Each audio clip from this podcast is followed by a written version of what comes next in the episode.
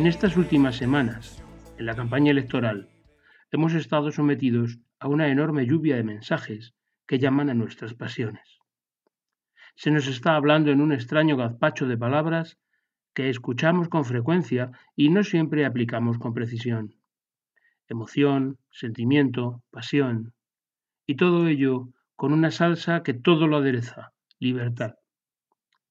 Me vais a permitir una introducción un poco más larga de lo habitual antes de llegar a la enseñanza bíblica. Tened paciencia. Hemos estado mucho tiempo aprendiendo sobre las emociones, según los expertos actuales, las emociones son inevitables y buenas si las sabemos gestionar.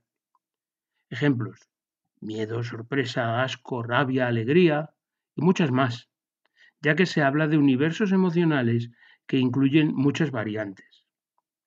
Los sentimientos son los resultados de las emociones. La variación de lo que nos rodea produce emociones.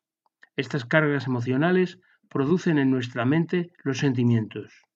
El hombre tampoco se puede librar de los sentimientos, pero hay de aquel que se deje llevar por ellos sin someterlos a la autoridad de la buena razón.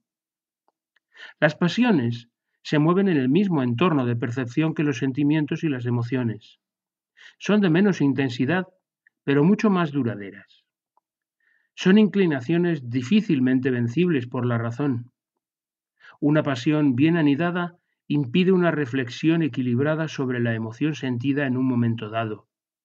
Por ejemplo, la admiración o el odio, como pasiones, impiden que la ira o el miedo sean interpretadas de una forma razonable. ¿Cómo explicar que la admiración por ciertos tiranos en la historia haga que sus partidarios venzan el miedo y la rabia al verlos matar a sus compatriotas? se justifica por el odio a sus contrincantes. ¿Es pues la libertad un ambiente en el que los hombres se dejan llevar por sus pasiones? Deberíamos, pues, estar muy atentos a qué entendemos por libertad y libre albedrío, antes de dejarnos llevar por lo que, desde un lugar político u otro, quieren guiarnos manejando nuestras emociones, sentimientos y, sobre todo, nuestras pasiones, alimentándolas e incluso creándolas intencionadamente. ¿Cómo fundar una moralidad o una política humana exclusivamente en los sentimientos, sin tener en cuenta valoraciones objetivas y las consecuencias de, que las, de las conductas de los sujetos que se manifiestan a través de distintas instituciones? ¿Son razonables las ideologías que fundan la realidad en los sentimientos exclusivamente, tal como se nos está tratando de hacer creer? No podemos atenernos a dichos motivos, lo que nos mueve a actuar, y sentimientos, pues siempre habrá sujetos, aunque no sean mayoría, que sientan placer y regocijo con tales conductas. E incluso las mayorías en un momento dado pueden dejarse llevar por esta enfermedad social. Solo tenemos que mirar un poco la historia.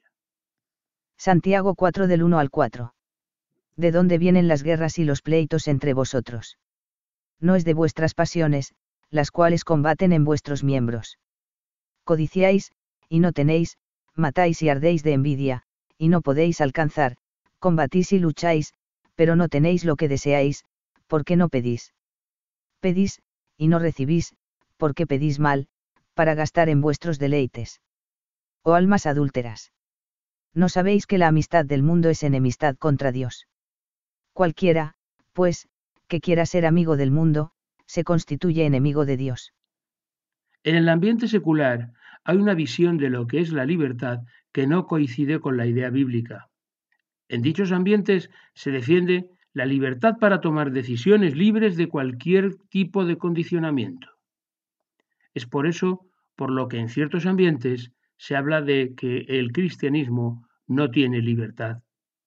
Y se postula que el hombre libre debe hacer lo que le venga en gana, En los círculos del liberalismo económico, la libertad está más relacionada con la acción desde el punto de vista económico y en los derechos individuales a toda costa, dejando atrás el bien común. Así podríamos hablar de otras muchas ideas de libertad. Cuando un político habla de libertad, no está diciendo lo mismo que cuando la Biblia dice esta palabra. En ella se enseña que somos libres cuando no tenemos nada que nos impida vivir en comunión con Dios. Cualquier cosa que nos obstaculice cumplir los propósitos que Dios tiene para nosotros, nos hace esclavos. Juan 8:34. Jesús les respondió, De cierto, de cierto os digo, que todo aquel que hace pecado, esclavo es del pecado. Y el esclavo no queda en la casa para siempre, el Hijo sí queda para siempre. Así que, si el Hijo os libertare, seréis verdaderamente libres. Gálatas 5.1. Estad, pues, firmes en la libertad con que Cristo nos hizo libres, y no estéis otra vez sujetos al yugo de esclavitud.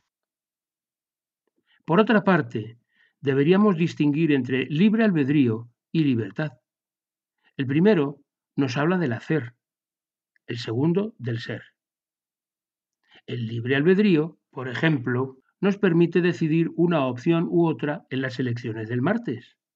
Pero la libertad de Dios nos habla del ser, no del hacer. En medio de las más férreas dictaduras o en la más profunda de las cárceles, Dios nos puede hacer libres. Los judíos a los que hablaba Jesús no habían sido nunca esclavos. Juan 8:33. Le respondieron, linaje de Abraham somos, y jamás hemos sido esclavos de nadie. Como dices tú, seréis libres. Pablo nos dice claramente que el hombre presuntamente libre, o más bien autónomo, es decir, que no depende de nadie, en el fondo no es libre. Sus decisiones siempre están condicionadas por la psicología profunda de la persona. El hombre, en su consciente, puede estar movido por motivos nobles, pero en su inconsciente son esas bajas pasiones de las que hablamos las que nos dirigen. Y, por favor, al hablar de pasiones, no pensemos solo en el sexo desordenado.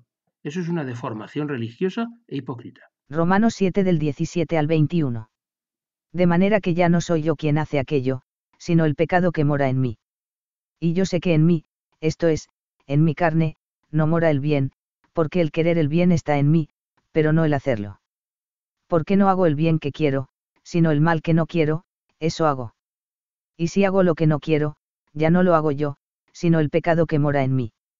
Así que, queriendo yo hacer el bien, hallo esta ley, que el mal está en mí. Pero, cuidado, esta idea ha sido utilizada por muchos para engañar al pueblo de Dios, para que no combatan por su liberación de los poderes opresores. Desear la libertad profunda de Dios sobre todo lo demás no nos debe hacer insensibles a las injusticias. La palabra nos quiere libres y santos, no manipulados. Debemos ser conscientes de que el Señor cuida a los pobres, a los necesitados, de una manera especial. Proverbios 21:13. El que cierra su oído al clamor del pobre, también él clamará, y no será oído. Proverbios 31:8 y 9. Abre tu boca por el mudo en el juicio de todos los desvalidos. Abre tu boca, juzga con justicia, y defiende la causa del pobre y del menesteroso. Tengamos presente que el Señor no quiere que haya pobres e injusticiados en la tierra. No tiene buenas palabras para los que acumulan riquezas y aplican injusticias para enriquecerse. Sus apóstoles predicaban claramente esto. Un texto que se me quedó profundamente grabado la primera vez que lo leí y que he utilizado muchas veces para desmentir a los que retuercen el Evangelio para favorecer a los poderosos, se encuentra aquí. Santiago 5 del 1 al 6. Vamos ahora, ricos. Llorad y aullad por las miserias que os vendrán. Vuestras riquezas están podridas, y vuestras ropas están comidas de polilla. Vuestro oro y plata están enmohecidos, y su moho testificará contra vosotros, y devorará del todo vuestras carnes como fuego habéis acumulado tesoros para los días postreros. He aquí, clama el jornal de los obreros que han cosechado vuestras tierras, el cual por engaño no les ha sido pagado por vosotros, y los clamores de los que habían segado han entrado en los oídos del Señor de los ejércitos. Habéis vivido en deleites sobre la tierra, y sido disolutos, habéis engordado vuestros corazones como en día de matanza. Habéis condenado y dado muerte al justo, y él no os hace resistencia.